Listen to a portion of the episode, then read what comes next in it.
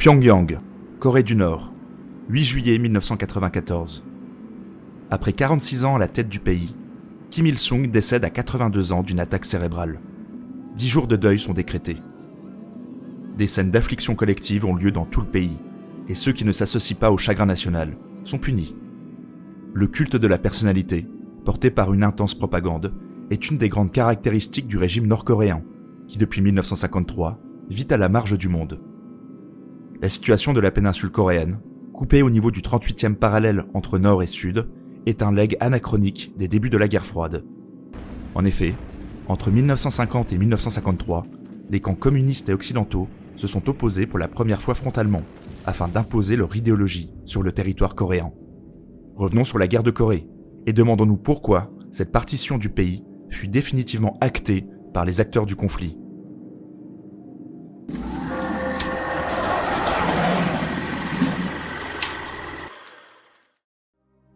La péninsule coréenne, d'une superficie d'environ 220 000 km, est baignée à l'ouest par la mer Jaune, à l'est par la mer du Japon et au sud par le détroit de Corée. Étendue sur 1000 km de long et 2 à 300 km de large, la Corée est située entre le 43e et le 33e parallèle et traversée en son centre par le 38e parallèle. Le relief est particulièrement accidenté sur la majeure partie de la péninsule. La Corée est traversée par de nombreux cours d'eau, s'écoulant d'est en ouest. Le Yalu au nord délimite la frontière avec la Mandchourie. Le Taidong arrose Pyongyang. Le Han traverse Séoul et le Natkong forme une embouchure sur le port de Pusan.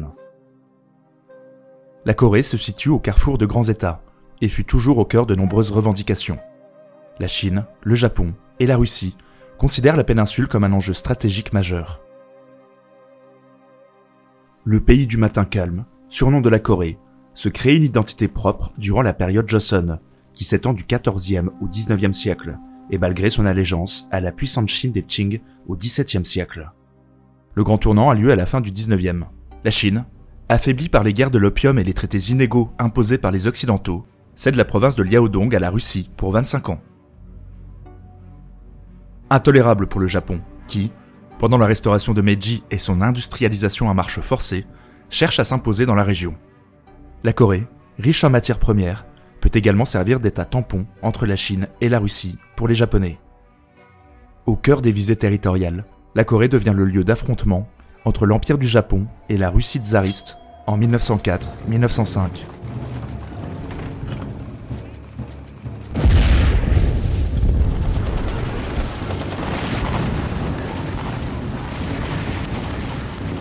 Les Nippons s'imposent et la Corée passe sous le protectorat de Tokyo. Le pays est définitivement annexé en 1910. Toute l'administration, ainsi que la langue, deviennent japonaises. De nombreux paysans du Nord émigrent en Mandchourie et en Sibérie, et se forment à la nouvelle idéologie qui s'impose en 1917 en Russie, le bolchevisme. Écartés des discussions de paix à l'issue de la Première Guerre mondiale, les patriotes coréens se révoltent contre l'occupant japonais la répression est sanglante.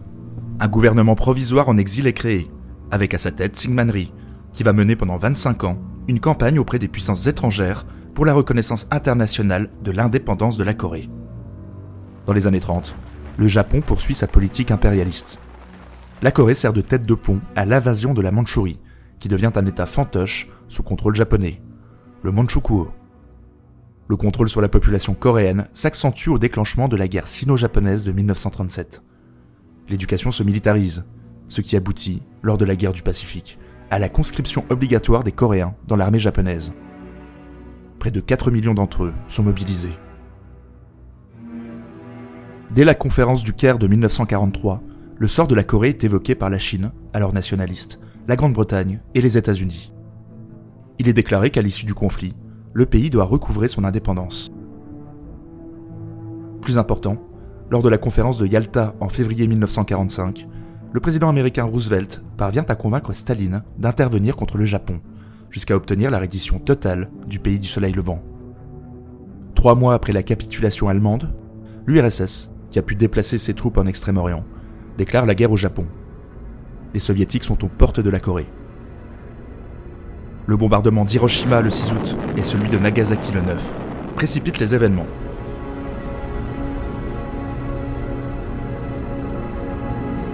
Le Japon capitule. La Corée retrouve de facto son indépendance. Mais entre-temps, les Russes ont déjà pénétré dans la péninsule. Le nouveau président américain, Harry Truman, est pris de court et craint de voir Staline occuper l'ensemble du territoire. Il demande à la hâte à son état-major de tracer une ligne de démarcation entre les soviétiques au nord et les américains au sud, qui devront, respectivement, assurer le désarmement des troupes japonaises. Deux officiers supérieurs, les colonels Dean Rusk et Charles Bonesteel, avec l'aide d'une seule carte du National Geographic, décident en une nuit de fixer cette ligne à la hauteur du 38e parallèle. Ce choix répond à une logique purement stratégique pour les Américains. Ils gardent Séoul, la capitale, et les deux grands ports en eau profonde du pays, Incheon et Busan, afin de faciliter l'arrivée des troupes et du ravitaillement. La séparation est politique, mais aussi économique et démographique. Le Nord, avec comme capitale Pyongyang, dispose d'industries lourdes et d'usines hydroélectriques sur le Yalu. Tandis que le Sud concentre l'essentiel de l'activité agricole. Démographiquement, le Sud est beaucoup plus peuplé, 21 millions d'habitants contre 9 millions au nord. La ligne de démarcation, longue de 250 km, se trouve sur une région accidentée, où collines et vallées se succèdent. 12 fleuves, 70 rivières et 200 routes sont coupées par cette frontière. Concrètement, cette zone est difficile pour les manœuvres militaires. Mais en 1945, au moment où Staline accepte la séparation proposée par l'administration Truman, il n'est pas question de guerre soviétiques et américains doivent théoriquement œuvrer à l'accès du pays à l'unité et l'indépendance. Aussitôt la capitulation japonaise annoncée, le vide politique laissé permet aux Coréens de s'organiser. De nombreux comités populaires se forment spontanément dans tout le pays, dont l'orientation tend majoritairement vers le communisme. Pour les paysans et les ouvriers, les communistes incarnent la résistance à l'oppresseur durant l'occupation nippone, expliquant cette adhésion populaire. Le 6 septembre, une assemblée constituante proclame la République populaire de Corée. Les États-Unis s'activent. Le général MacArthur, commandant suprême des forces alliées au Japon, nomme le général Hodge commandant en chef des forces américaines en Corée. Les troupes américaines débarquent massivement dans la péninsule. La proclamation de cette république ne les arrange pas, eux qui comptaient administrer la zone sud exactement comme ils le font au Japon. Cette république éphémère ne sera jamais reconnue. Plus grave, le pays est exsangue inflation et chômage de masse créent une situation politique et sociale explosive. Il faut relancer la machine économique, qui fut dépendante du Japon pendant 35 ans, et surtout, contrer l'influence grandissante des communistes. Afin d'administrer le pays, MacArthur se tourne vers des politiciens conservateurs. Il fait rapatrier Syngman et rare politicien à ne pas s'être compromis avec l'occupant. Américains et soviétiques s'entendent alors pour mettre en place une commission qui doit conseiller les Coréens pour la mise en place d'un gouvernement et les mener vers l'indépendance, sur une période de 5 ans. Colère de la population, qui voit le pays mis sous tutelle. Les volontés de cette commission ne sont que jeux de dupes. Chaque camp tente de renforcer sa position dans sa zone. Désormais, il faut un permis pour traverser le 38e parallèle. Au bout de six semaines, les discussions sont suspendues, d'autant qu'à cette période, une élection de la zone nord a permis à un ancien résistant communiste de s'imposer sur les différentes factions. Kim Il-sung. Il se serait illustré dans les combats face à l'envahisseur japonais, mais également au sein de l'armée rouge durant la Seconde Guerre mondiale. Adoubé par Staline, il jouit d'une réelle popularité. Aussitôt élu, il met en place une réforme agraire qui contente les paysans. Au sud, Rhee, qui défend les intérêts des propriétaires, ne fait rien de tel. Il s'aliène une partie de la population et pour établir l'ordre, s'enferme dans une dérive autoritaire par l'interdiction des syndicats et des journaux de gauche. Une élection est organisée pour légitimer son pouvoir, mais seuls les propriétaires et les fonctionnaires sont autorisés à voter. Grèves et manifestations se multiplient, le plus souvent réprimées dans le sang.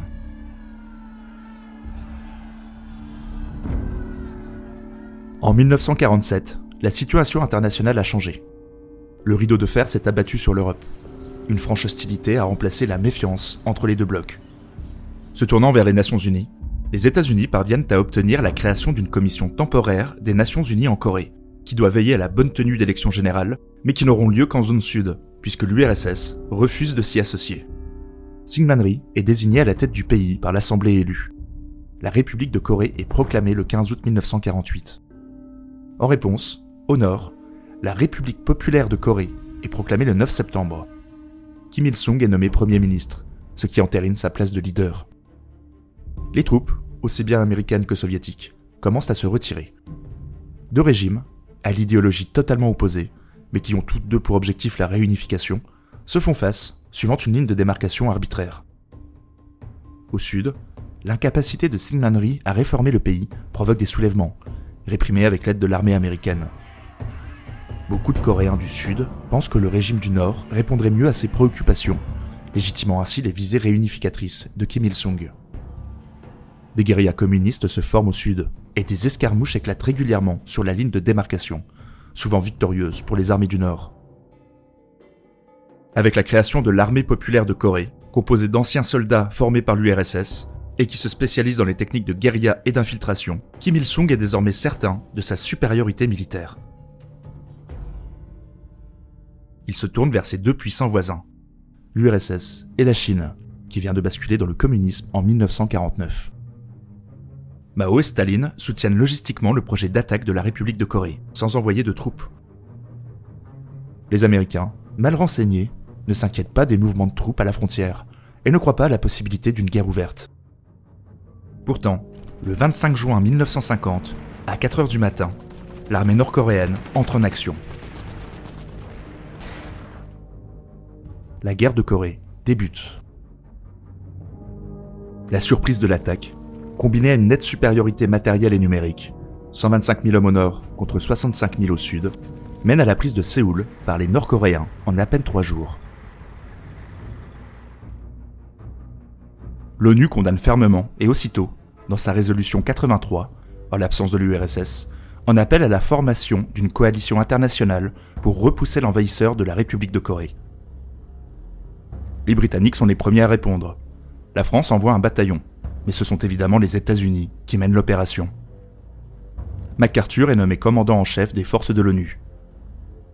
Kim Il-sung, qui table sur une guerre éclair et pense que les États-Unis n'interviendront pas massivement, a négligé le changement stratégique de la géopolitique américaine.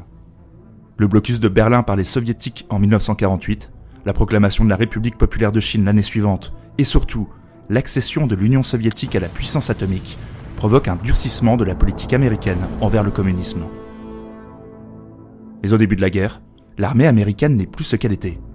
La 8e armée, chargée de toute l'Asie de l'Est, est passée de 350 000 hommes en 1945 à 100 000 en 1950.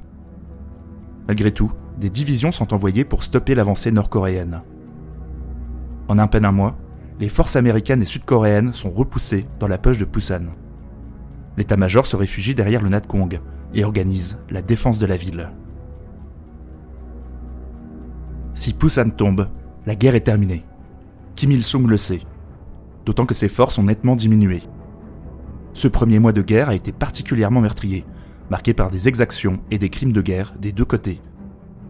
Kim envoie toutes ses troupes dans des offensives acharnées, tandis que les soldats américains et onusiens débarquent au compte-gouttes. Pendant un mois, offensives et contre-offensives meurtrières s'enchaînent. En septembre, les troupes américaines sont désormais deux fois supérieures aux troupes nord-coréennes, et l'arrivée de blindés change la donne. Kim Il-sung joue son Vatou et lance toutes ses forces sur Pusan. Malgré quelques avancées, les pertes sont lourdes pour les Nord-Coréens, qui sont finalement repoussés. Désormais, MacArthur envisage une vaste contre-offensive, qu'il peine à imposer à l'état-major. L'opération Chromite. L'idée de MacArthur consiste à prendre les forces nord-coréennes à revers, en débarquant au port d'Incheon, afin de reprendre Séoul et couper les lignes de communication de Pyongyang. Il mise sur la surprise, le port étant très défendu et les Nord-Coréens ne s'attendant pas à un débarquement à cet endroit. Le 15 septembre 1950, l'offensive est lancée.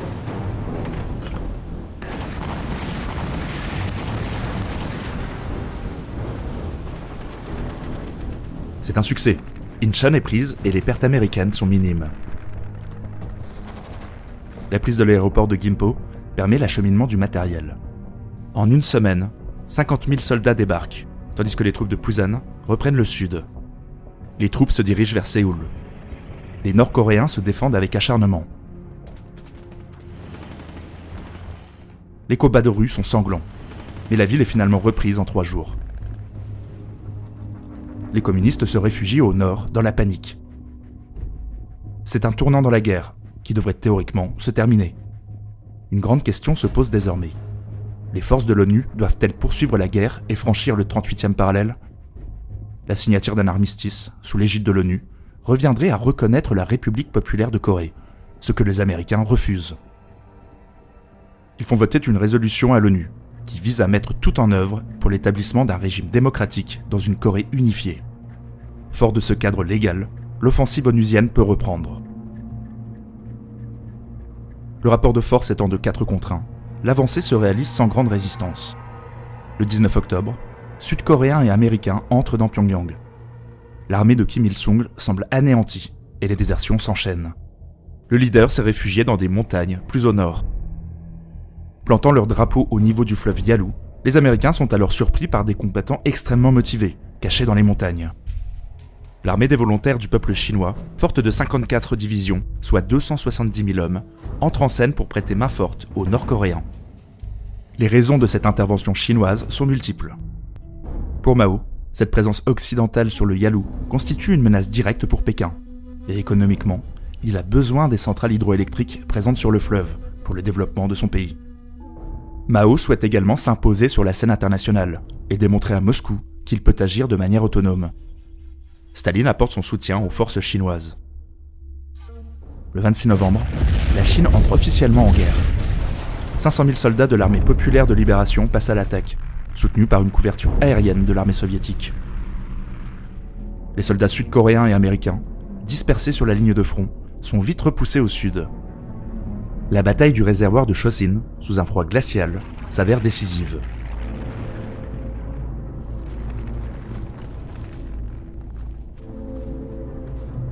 les troupes américaines doivent finalement être évacuées. En janvier, les forces communistes reprennent Séoul et poussent jusqu'à Wonju. Les soldats américains, notamment la première division de Marines, parviennent à stopper la déferlante chinoise. Le front se stabilise pour une courte période. Le pessimisme règne dans le camp coalisé. L'intervention chinoise est un sérieux revers couplé à un choc psychologique. Les forces onusiennes bombardent inlassablement les réseaux routiers ou ferrés, brisant la ligne logistique des troupes chinoises, qui souffrent de l'hiver rigoureux et de la malnutrition. Le général Ridgway, chef de la 8e armée, change de stratégie. Il considère que l'armée des États-Unis est trop dépendante des moyens motorisés et du réseau routier, et qu'elle a perdu de vue les combats d'infanterie. Il mène une guerre psychologique en diffusant par radio une propagande pro-américaine depuis Busan ou Tokyo, ainsi que par le largage de tracts près de 10 millions en une semaine. Après la réorganisation de l'armée, il mène la contre-offensive. L'avancée est méthodique. Les soldats s'emparent des lignes de crête avant de faire avancer les véhicules. Ridgway mène plusieurs opérations au nom explicite. Opération Killer ou Opération Reaper, preuve de sa volonté de véritablement anéantir les forces ennemies. Au mois de mars, Séoul retombe aux mains des Occidentaux. À cette période, le général MacArthur prend position publiquement pour mener une guerre totale contre la Chine, provoquant la colère du président Truman, qui le limoge sans ménagement. Il est remplacé par le général Ridgway, qui devient commandant en chef des forces des Nations Unies, tandis que James Van Fleet prend la tête de la 8e armée. La progression au-delà de la ligne de démarcation est stoppée par une contre-offensive chinoise. Au mois de juin, le front se stabilise aux alentours du 38e parallèle. Même si d'importantes batailles se produisent dans les deux années qui suivent, le front n'évolue plus. C'est une guerre de position, sur fond de négociations interminables qui rythment le conflit. Les forces alliées, réunissant désormais 19 pays, accentuent la pression aérienne, arrosant les Nord-Coréens de napalm. C'est désormais entre négociateurs que les combats ont lieu. Dès la stabilisation du front en juin 1951, des pourparlers débutent afin de revenir au statu quo d'avant-guerre. Sous la pression chinoise et soviétique, Kim Il-sung fait évoluer son slogan de Pousser l'ennemi dans la mer à Pousser l'ennemi jusqu'au 38e parallèle. Syngman s'oppose quant à lui au pourparlers et durcit encore sa politique, ce qui mène à une crise et sa démission dans la foulée. Plusieurs points d'achoppement bloquent les pourparlers. chaque camp s'accuse mutuellement de crimes de guerre, ce qui dans les faits est assez juste. De nombreuses exécutions sommaires et des disparitions de soldats prisonniers sont constatées. En 1952, le camp soviétique accuse les Américains d'utiliser des armes bactériologiques afin de répandre la peste et le choléra. Les Américains réfutent totalement, et cette question alimente encore aujourd'hui de nombreux débats. Le problème du transfert des prisonniers est également central. Si la libération des prisonniers occidentaux ne pose pas de problème, le cas des Sud-Coréens reste litigieux. La République populaire souhaite les garder et les rééduquer. Les tractations sont longues, marquées par des périodes de rupture totale, puis de reprise. Deux événements vont accélérer le processus et mener à la fin de la guerre. Dwight Eisenhower est élu président des États-Unis en 1952. Devant le pourrissement de la situation, il souhaite mettre fin au plus vite à cette guerre, coûteuse et meurtrière. Il se rend en Corée et constate l'impasse. 800 000 forces de l'ONU font face à un million d'hommes. Il conclut. Ce ne sont pas des petites attaques sur des petites collines qui régleront le conflit. Plus important, le 4 avril 1953, Staline meurt. Une page se tourne. Une détente, relative, au niveau des relations internationales, s'amorce. La Chine, pauvre et sous-équipée, dépendante de Moscou, s'aligne sur son puissant voisin, qui cherche à mettre un terme au conflit. Elle ne peut pas continuer cette guerre sans les moyens militaires fournis par les soviétiques. Finalement, un accord sur le transfert des prisonniers est trouvé. Le 27 juillet 1953, l'armistice est finalement signé. Il prévoit la création d'une zone démilitarisée sur l'actuelle ligne de front, de 4 km de large. Personne n'est autorisé à y pénétrer. Aussitôt, les soldats installent barbelés et piquets pour fixer les frontières. La guerre de Corée est terminée. Le bilan est lourd et reste difficile à estimer. 50 000 morts du côté occidental, environ 800 000 côté communiste. Mais ce sont les civils qui furent le plus durement frappés. Les bombardements intensifs pratiqués par l'armée américaine ont détruit des villages entiers et provoqué de vastes mouvements de population. On estime à 2 millions le nombre de victimes civiles. Le face-à-face entre le bloc occidental et communiste, qui prend une tournure militaire sur des fronts périphériques, est désormais acté. En s'engageant directement et intensivement pour stopper l'expansion du communisme, les États-Unis réaffirment leur influence sur la politique internationale. Le grand bénéficiaire du conflit est la Chine. En s'engageant contre un ennemi commun, Mao termine le processus d'unification et s'impose sur la scène internationale comme un acteur sur qui il faut compter. Les deux Corées vont suivre des chemins diamétralement opposés. Le Sud va s'industrialiser et connaître une croissance insolente, hissant le pays au rang de 13e puissance mondiale le Nord prend un chemin radical, un communisme stalinien dynastique, où l'idéologie, le juchet, repose sur l'indépendance, l'autosuffisance, l'autodéfense et un culte de la personnalité délirant. Les tensions entre le Nord et le Sud sont un héritage anachronique mais bien vivant de la guerre froide, une anomalie de l'histoire qui ne cesse de se rappeler ponctuellement au monde.